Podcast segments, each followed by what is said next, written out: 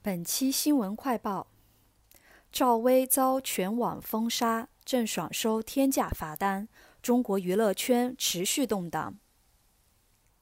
八月二十六日晚，中国内地艺人赵薇遭到全网封杀，其曾经参演或执导的《还珠格格》等多部影视作品不但下架，其名也从主创人员列表中被删除。中国主要视频网站搜索赵薇时已无结果。目前尚不清楚赵薇遭到封杀是独立事件，还是监管层对多个劣迹艺人一起处理的结果。